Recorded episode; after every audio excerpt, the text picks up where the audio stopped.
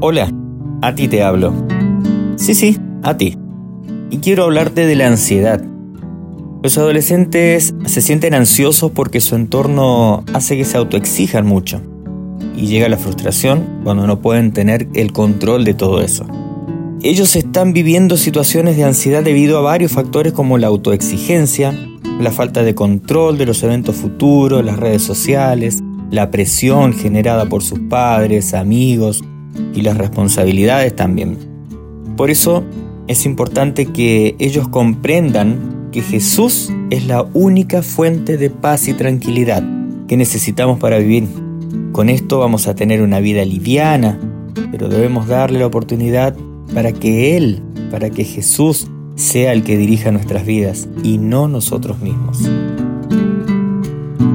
A ti te hablo.